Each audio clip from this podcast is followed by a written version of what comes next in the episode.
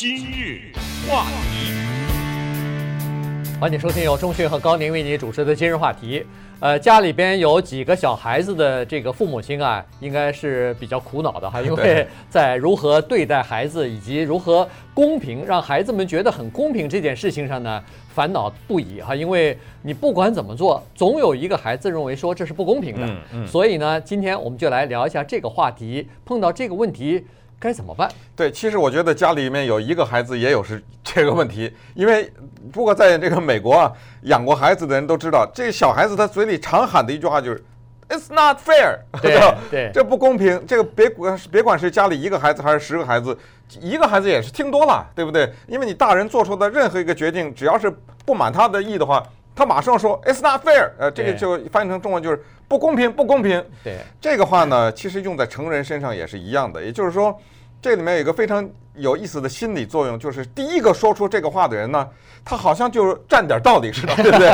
呃，就是我们在成年人当中，我随便给你举个例子，常常有人说：“哎，你怎么这么久不跟我联系啊？”那我说：“等会儿，你跟我联系了吗？” 对对。但是先说这个话的人呢，他好像就是理直气壮，就是理直气壮一点，就是有的时候说话是这样，要看谁先说的。所以这个美国的小孩子呢，他特别很喜欢喊这句话，就是不公平。所以今天呢。我们利用这个有限的今日话题的时间呢，把这个经济学当中的一种叫做游戏理论啊，运用到这个小孩子的所谓不公平这个现象上，就是当小孩子冲你喊叫，或者两个小孩子之间喊叫说不公平不公平的时候呢，我们看看怎么用经济学的这个理论来解决你家庭的这个纠纷，有的还真的蛮有效的。对。呃，这个 Christina Dooley 呢，她有一个三胞胎啊，这个三胞胎的孩子呢都是五岁。那么什么事情啊，他们三个孩子啊都要去争一下，都要去抢一下啊，因为好奇嘛。而且，比如说去到一个呃这个楼梯上，你如果要是去按那个电梯的按钮啊，嗯那这个谁按了这个按钮？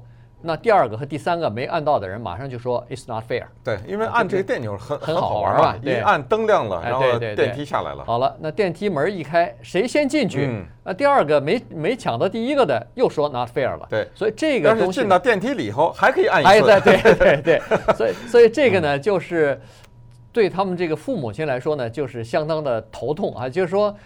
一一一天下来啊，有多少次三胞胎在一起接触的机会啊？嗯、呃，这个吃吃饼干的时候，呃，他拿了六块，我拿了五块，那不公平啊。嗯，对。呃，cereal 它的那个里边的那个红颜色的多，我的这个里边的怎么绿颜色的多呢？那不公平。所以像这个东西几乎是无穷无尽的。所以呢，这个家家长该怎么解决这个问题呢？恐怕我们要从这个人类进化论开始说起了。对对对，呃，我其实见过很多次小孩子这个，包括我有一次见到一些大概七八岁的小孩在打篮球，嗯，其中有一个小孩就喊 “not fair, not fair”，我说我一看发生了什么事儿，说球不传给他，是就是说你只要不传给他就是 not fair，这不像科比吗？对，所以呢，这个科学家用的这个猴子就做这个实验，就发现真的是不光是人有这个问题。有一种猴子叫卷尾猴，哈，这是常常被心理学家拿来做实验的。我估计中国古代的寓言那个朝三暮四也也是长尾猴是吧？卷尾猴哈，比较聪比较聪明。对，这种猴子比较聪明，它最喜欢吃的水果呢之一啊，或者是蔬菜呢是黄瓜。所以有的时候呢，你让它帮你做点事儿，或者是它听话了，或者是怎么样呢，奖励它呢就是给它个黄瓜吃，因为。马戏团训猴子，你可以打他，但我不知道可不可以打啊。但就是杀一给这个进给猴看，杀鸡给猴看也是有这个作用嘛，就是吓唬他或者打他。但是最多的时候要让动物听你的话是奖励啊，这个奖励是特别重要的，所以给他一个黄瓜，哎呀，高兴的了不得这个猴子哈。但是你做这个实验，你就会发现麻烦大了。你假如你有两个这个卷尾猴的话呢，你奖励给一个卷尾猴一个一块黄瓜。奖励给另外一个卷尾猴一粒葡萄的话，只见拿到黄瓜的那个猴子本来高兴的了不得，正在吃呢。当他看到你把那个葡萄给了另外一个卷尾猴的话，他拿着黄瓜就向你身上扔过来了。嗯，他不光是不要，而且砸你，拿这个黄瓜。不光是砸你，而且龇牙咧嘴的向你示威呢，摇摇晃那个铁篮子、铁栏杆啊、铁笼子啊。所以呢，这个就是。他觉得不公平，他觉得不公平，哎、他他只是不能讲 "It's not fair"，嗯、但是实际上从那个表情，从他的那个过激的这种反应呢，就可以看得出来，他喜欢吃那个葡萄啊。当然甜呐。对对，尽管那葡萄很小，但是呢，那黄瓜很大。但是你他宁可用那个大的换那个小的，因为他他觉得那个葡萄比较珍贵，平常吃不到啊，所以呢。他就感觉到不 fair 了，所以这个呢，就是我们要说的，这个不光是人类，他有一个从小就要求公平对待的这么一个，呃，心理也好，还是我们大脑里头本身就有这么一个，就有这么一个机制啊，与生俱来的，就是因为心理学家和社会学家在做实验的时候就发现，孩子啊，人类的这个孩小孩子啊，从最小的从十九个月开始，他就有这个意识了，他就能够意识到他在家里头。有没有得到公平的对待啊？然后他就可以表示他自己的意见了。如果表达不出来的话，那么好了，除了人类之外呢，这个情况呢，在群居类的动物身上呢也有体现。嗯，他们也是这样子的，他们每个呃。人和动物呢，都要求叫做公平对待。对，这就是所谓后来的我们现在面临的什么仇富心态啊什么的，不也都是可以引申为这样的吗？是。所以呢，说到我们今天只是说小孩子哈，那么说到小孩子呢，如果你家里有超过一个的小孩的话呢，呃，经济学的叫做游戏理论开始使用啊。第一个呃，真的太聪明了，这个游戏理论叫做 I cut, you pick。哎，这句话是什么意思呢？蛋糕。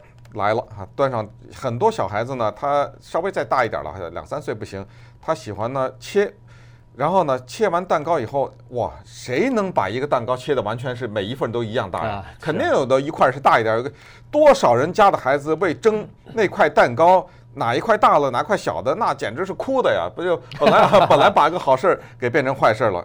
很简单，I cut, you pick，什么意思？两个孩子是吧？我切你挑。哎呀，这个太绝妙了！因为什么呢？你切的时候，你要用可能用你最大的智慧要切的公平，因为你知道，你但凡只要把一块切的比较大的话，你得没那块不是你的，你那个兄弟或者姐妹就挑走了。这个叫做我切你挑，这个就是公平。行，现在这两个孩子问你们谁要切？那个假如一个小孩我切好，那你切他挑。他要是聪明的话，他会想一想。要是聪明的孩子，他不会要那个切的，嗯，对不对？对，因为你切，你永远不可能切的 是一样大。但是很多小孩他没有这个，他的智力没到这个程度。切是多好玩的一件事儿啊！对，他说好啊，那你切我挑，好，那我切啊，开始切。等他切完，他才意识到完了，上当了。对，但是对不起，因为说好的，你这你不能喊不公平啊！对，谁让你说的？我让你挑的，你说的你切啊，对不对？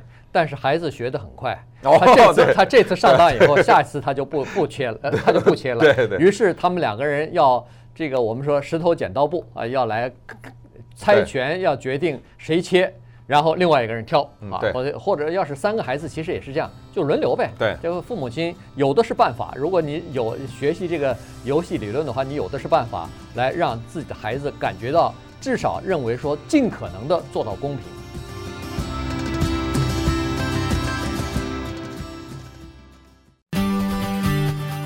今日话题，欢迎继续收听由钟迅和高宁为你主持的《今日话题》。这段时间跟大家讲的呢是孩子啊，在家里边呃老是抱怨不公平，不公平哈。这个事情呢，呃每个家庭里头都碰到过啊。不管是你是独生子女也好，还是家里边有两个、三个孩子也好，呃，我估计这个孩子多一点的情况呢。可能这方面听的就更多一点了哈，因为独生子女他有的时候说不公平呢，他只是我感觉他只是觉得好像他的要求你没满足，对，就是他的要求你没满足。更重要的是，你可以做的事儿他不能做，这个他就觉得不公平，因为孩子他没有分辨能力。他说，大人怎么可以我一回家就看电视，我怎么不行啊？对对，大人可以拿着这个手机，拿着那个 iPad 在玩。我必须要做作业啊，怎么？Not fair，哎，not fair，哎，这个就是这样哈。那当然，孩子多的话呢，这个也是一个问题啊。就是说，每个人呢，他从小的时候，我不知道他这个嫉妒心和要求公平的这个心理呢，就是与生俱来的。这个孩子来生下来以后，你就发现说，他等稍微有点智力、有点启蒙的时候，他就发，他就你你观察哈，他就有这么一个倾向，就是说。别人的东西不能比我多，嗯，呃，比我多了以后，我就不高兴，我就觉得好像 it's not fair，我我比别人多可以，别人不能比我多，对，就是这样，呃，对，呃，于是呢，就产生了下面的一个叫做经济学的理论，叫做 random dictator，这个话什么意思呢？就是叫做呃随意性的独裁，这两个听起来有点矛盾哈。我们知道，在带孩子的过程当中，一个家里面，不管是一个还是多个孩子，看晚上看电视，大家坐着看哪个频道？嗯，对不对？对。呃，这里面有太多的各种各样的面临到这个问题。今天咱们出去买东西，到了超级市场要买这个麦片儿，我想买这个，他想吃这个，那买哪一个呀？嗯。今天咱们说啊，大家说好，咱们今天带孩子去看电影，麻烦了。电影院里现在有三个电影，大家喜欢看，挑哪一个呀？是。呃，太多了啊，这不不举例了。就是这种，在这种选择的时候呢，叫做随意性的独裁，是这样的，就是让你憋得你没话说。是怎么说呢？说好，家里三个人也好，是六个人也好，在。每一个人把今天咱们要做的这件事的要求写下来，你要看这个频道，他要看那个频道，好，没问题，大家写下来，公平吧？都写下来了，我也没说非得听谁的。大人把自己降到跟孩子一样的程度，对不对？咱们一起来。接下来要抽，这个抽的过程呢，就是独裁了。为什么？因为抽只能一个人抽。嗯。那么爸爸抽，或者妈妈抽，或者弟弟或者姐姐随便，我们指定一个人抽，这就是。选择，但是他抽出来哪一个，这是随意的，因为这个事先不知道的。嗯可是唯一的独裁就是让谁抽，所以呢，这个孩子一般没话说，因为我这次让你抽，下次让他抽嘛，对不对？对。可是呢，抽出来这个大家都得服从，于是从小的时候就给孩子建立了这样的一种概念，就是说最后的决定可能是不满意的，让你不满意的，但是你要学会服从多数。对，没办法，因为。也可能下次抽到的是你，人家也得服从你啊。没错，就让他没话说。对，我觉得从小就给孩子这样的理念，应该是对头的啊，嗯、应该是让大家知道这是一个公平的东西，不是说呃随便什么事情都可以满足你的要求的，有的时候。满足不了你的要求，但是你必须要学着，就是啊，别人抽好了，那你也只得服从啊。这是另外一个呃 game theory，就是这个游戏理论。还有一个理论呢，其实也有道理，就是叫做拍卖。对，这个价高者得。但是这个理论呢，有的时候很难呃在家里边实现的原因，就是说，如果孩子之间的年龄相仿的话呢。会比较好一点哈，因为他在拍卖的东西，就像刚才这个，比如说有一个东西大家都想要，那么在这种情况之下，价高者得的原因就是说我把家务事分成几摊儿，嗯，呃，拖地是一摊儿，把这个垃圾推出去是另外一摊儿，比如说收拾自己的房子是一摊儿，所以把这个东西呢分出去以后。啊，一个人说好，我这个你给我玩一个小时，你让我玩两个小时的 iPad，家里头只有一个 iPad，对，你让我玩两个小时 iPad 呢，我呃接下来的这个周末我来收拾我们的房间，嗯。啊，那这是一个。那第二个人说，我除了收拾我们房间之外，我礼拜一还把那个垃圾桶推出去，嗯对，就加码嘛，啊加码了。第三个可能再加点码，然后 然后你再去，结果这时候呢就看三个孩子的智力和年龄了。年龄大的那个人当然是智力比较，哥哥姐姐是智力比较高的人，他可以出最低的价。弟弟妹妹呢，智力稍微低一点，他为了眼前这个利益，为了眼前能拿到玩两个小时这个这个诱惑，他忍受不了，他把所有的东西都押宝押上去了。对对对。结果玩了两小时之后，剩下后面的两小时，哥哥姐姐照样可以玩啊，呃，只不过你是占了个先而已。结果你看他未来这一个星期全在做家务的。对，那这这个这个就是圣经当中著名的红豆粥现象了哈，就是呃在圣经的旧约当中记载的这么一个故事：伊扫他外面打猎回来饿了，看着他弟弟 Jacob 在那儿做了个红豆粥，觉得很好喝，就向他弟弟要。结果呃他弟弟说可以，但是你把你的长子的继承权交给我。这就是说为了一碗红豆粥出卖了长子的继承权嘛。他说好，哎，那那东西有什么用啊？给你吧。没想到呢。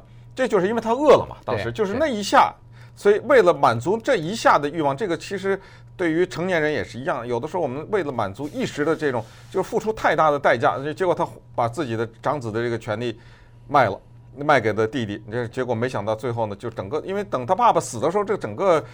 按照古老的犹太的这个合同，那那能喝很多碗粥啊？那那那这那这个太大的一个了。这当然最后这个故事发展到，他弟弟跑了什么的，这个为了为了躲避他杀害，因为他他他最后没法子，只好把他弟弟杀了，对不对？所以他弟弟跑了，结果呃这个就造成了后面的一系列的故事。那那那就不说了哈。就是就是说这个有时候呢，孩子会面临这个问题，就是你要做这个拍卖的时候得小心，因为接下来你得看那个孩子的脸色，看一个礼拜，或者他会找别的办法。给你挣脱出去，把他的这当年的承诺。所以就是说，要想做拍卖的话，可能要把整个的这个前因后果和整个的这个严重后果要说清楚，让大家都知道哈。因为有的时候孩子小的时候经受不住住呃经受不住诱惑嘛，所以可能会做出一些比较鲁莽的决定来。不过这个也好，从另外一个侧面呢，就告诉孩子，你做决定的时候不要太匆忙，要三思而行，因为你做出来这个决定，你一承诺的话。